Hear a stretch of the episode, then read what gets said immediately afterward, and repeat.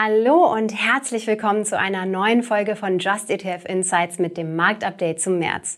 Ich bin Susanne und heute geht es um das liebe Gold, Crash-Propheten und vor allem um die Bankenkrise rund um die Silicon Valley Bank und die Credit Suisse und was das alles für ETF-Anleger bedeutet.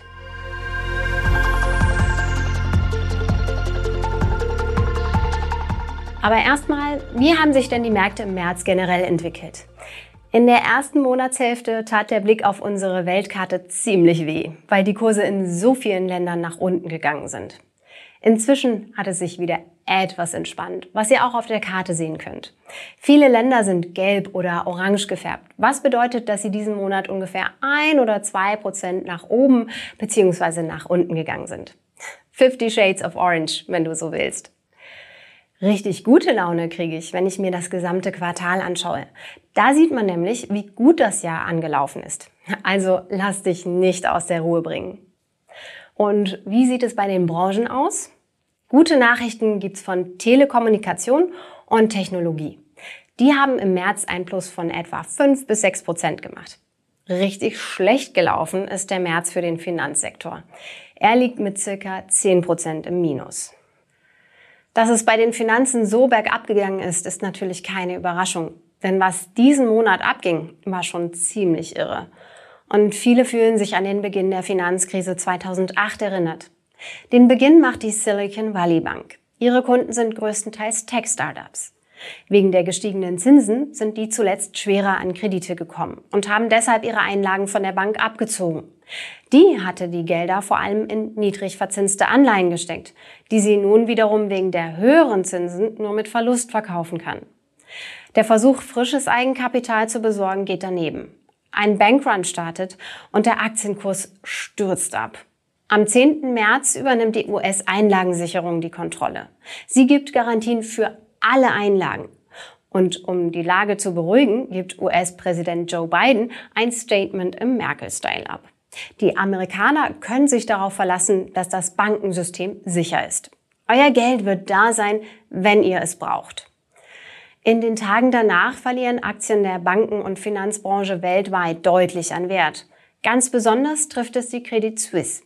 Wer jetzt denkt, klingt wie 2008, als die Bank Lehman Brothers pleite ging, da gibt es einen Unterschied. Lehman Brothers war tatsächlich so groß und wichtig, dass ihr Bankrott auch andere Unternehmen bedrohte. Zwischen der Silicon Valley Bank und der Credit Suisse gibt es aber keine solchen systemischen Verflechtungen. Die zweitgrößte Schweizer Bank steckt schon seit Jahren in Schwierigkeiten. Unter anderem wegen Spionage und Geldwäschevorwürfen und Verlustgeschäften. Das Hin und Her an den Märkten ist also höchstens der Auslöser für diese Krise nicht die Ursache. Am 15. März verkündet die Saudi National Bank als Großaktionär der Credit Suisse kein Geld nachzuschießen. Es gibt dann zwar Zusagen für Kredite von der Schweizer Nationalbank, aber das hilft auch nicht mehr wirklich. Der Kurs stürzt weiter ab. Übers Wochenende wird ein Deal eingefädelt.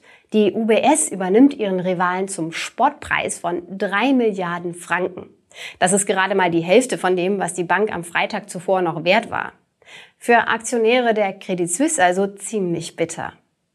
Dazu bekommt die UBS noch Unterstützung von der Schweizer Nationalbank in Höhe von 100 Milliarden Franken und eine Garantie, im Falle von Verlusten bis zu 9 Milliarden Franken zu übernehmen. Kein schlechter Deal für die UBS. Die Folgen? In der Schweiz gibt es nur noch eine Großbank.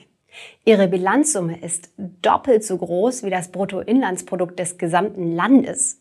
Oder wie es das Handelsblatt ausdrückt, die Bank ist nicht nur too big to fail, sondern auch too big to bail. Also zu groß, um sie zu retten. Nicht sehr ermutigend. In den USA profitieren vor allem große Banken wie JP Morgan, Goldman Sachs oder Morgan Stanley, weil verunsicherte Anleger ihr Geld lieber bei den Großbanken lassen als bei den kleineren oder Regionalbanken. Und das nicht ganz zu Unrecht. Einige kleinere Banken sind im Zuge der Turbulenzen bereits kollabiert. Übrigens wird auch die Silicon Valley Bank verkauft, größtenteils an die Regionalbank First Citizens. Ziemlich schlecht sieht es aus für ETFs mit einem großen Anteil an Titeln aus der Finanzbranche. Der S&P 900 Banks 74 Capped ist bei uns zum Beispiel der derzeit am schlechtesten performende Index mit einem Minus von etwa 27 Prozent in diesem Monat. Was du vielleicht nicht auf dem Schirm hast, auch viele klassische Dividenden-ETFs haben einen relativ hohen Anteil an Unternehmen aus dem Finanzsektor und damit ein gewisses Klumpenrisiko. Der iShares Euro Dividend Usage ETF beispielsweise hat zwischenzeitlich bis zu 10 Prozent verloren. Das Ganze hat übrigens auch Auswirkungen auf den Markt der ETF-Anbieter. Nach der Fusion könnte die UBS in Europa auf Platz 4 vorrücken und damit Vanguard auf Rang 5 verdrängen. Das hat der Datenanbieter Lipper berechnet. Was tun Anleger und Investoren in Krisenzeiten? Sie flüchten in Anlageklassen, die sie für sicherer halten. Neben Anleihen besonders beliebt Gold. Der Goldpreis ist im Zuge der Turbulenzen um die Silicon Valley Bank und die Credit Suisse deutlich angestiegen. Kurzzeitig lag der Preis pro Feinunze an der Londoner Rohstoffbörse sogar bei 2009 US-Dollar. Inzwischen ist er wieder etwas gesunken und bewegt sich zwischen 1970 und 1990 Dollar. Wie sicher Gold als Anlage tatsächlich ist, darüber kann man natürlich streiten. Aber falls du darüber nachdenkst, in Gold zu investieren, das kannst du auch über sogenannte Exchange Traded Commodities, ETCs. Im Grunde so etwas ähnliches wie ETFs, nur für Rohstoffe wie eben Gold. Wenn du mehr darüber wissen willst, dann schau dir unser Video dazu an. Ich verlinke es dir in der Beschreibung. Bankenkrise, Hyperinflation, Kurssturz ins Bodenlose. Vor dem Untergang waren Crash-Propheten ja ständig. Krisenzeiten wie jetzt sind da gut fürs Geschäft. Dann können sie nämlich sagen, wir wussten es schon vorher. Dass sie die meiste Zeit mit ihren Horrornachrichten daneben liegen, unterschlagen sie natürlich. Wie du ruhig bleibst und dich gegen die fiesen psychologischen Tricks der Crash-Propheten wehrst, verrät Verhaltensökonom Professor Hartmut Walz. Sie erkennen den Crash-Propheten ganz einfach daran, dass er ihnen zuerst Schmerzen vermittelt und dann das Schmerzmittel verkauft. Meine Empfehlung an unsere Zuschauer ist ganz einfach, prüfen Sie die Quellen, aus denen Sie trinken ich gucke dann eben, wer hat ein wirklich seriöses Fachbuch äh, geschrieben. Und wenn der gleiche dann Geschäftsführer ist äh, von einem Goldhändler, ich nenne keinen Namen, dann sehe ich sofort, das ist das Interesse, der wird mir letztendlich Gold verkaufen wollen. Also ich muss einfach die Qualität der Quellen überprüfen. Gegen die Crash-Propheten wehre ich mich vor allem auf der psychologischen Ebene. Ich würde mal mein Lieblingsmantra äh, mit unseren Zuschauern teilen wollen.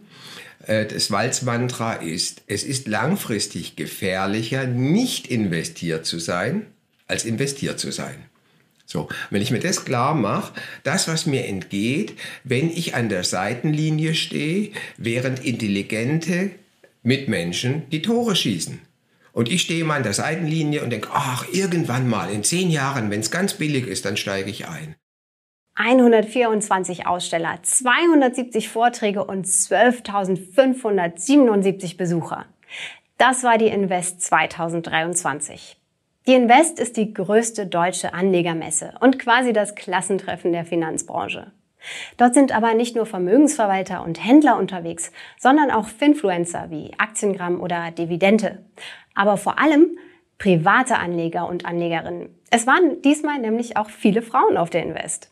Eröffnet hat die Messe Daniel Bayers, der baden-württembergische Finanzminister, der dabei übrigens verraten hat, dass er für seine Kinder ein breit diversifiziertes Portfolio anlegt und vor allem in ETFs investiert. Wenn dir der Podcast gefallen hat, lass uns doch ein Abo da. Und wir freuen uns natürlich auch über eine gute Bewertung auf Spotify, Apple Podcast oder in der Podcast-App deiner Wahl. Vielen Dank an Anja für die Redaktion, Kia und Thomas fürs Fact-Checking und Johannes für die Post. Du hörst Just ETF, den Podcast mit mir, Susanne. Dir wünsche ich frohe Ostern und viel Erfolg beim Anlegen.